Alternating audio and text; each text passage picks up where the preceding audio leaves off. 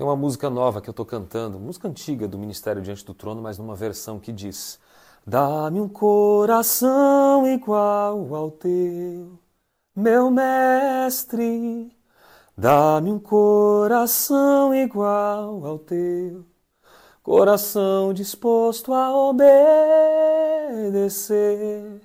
cumprir todo o teu querer Dá-me um coração igual ao teu.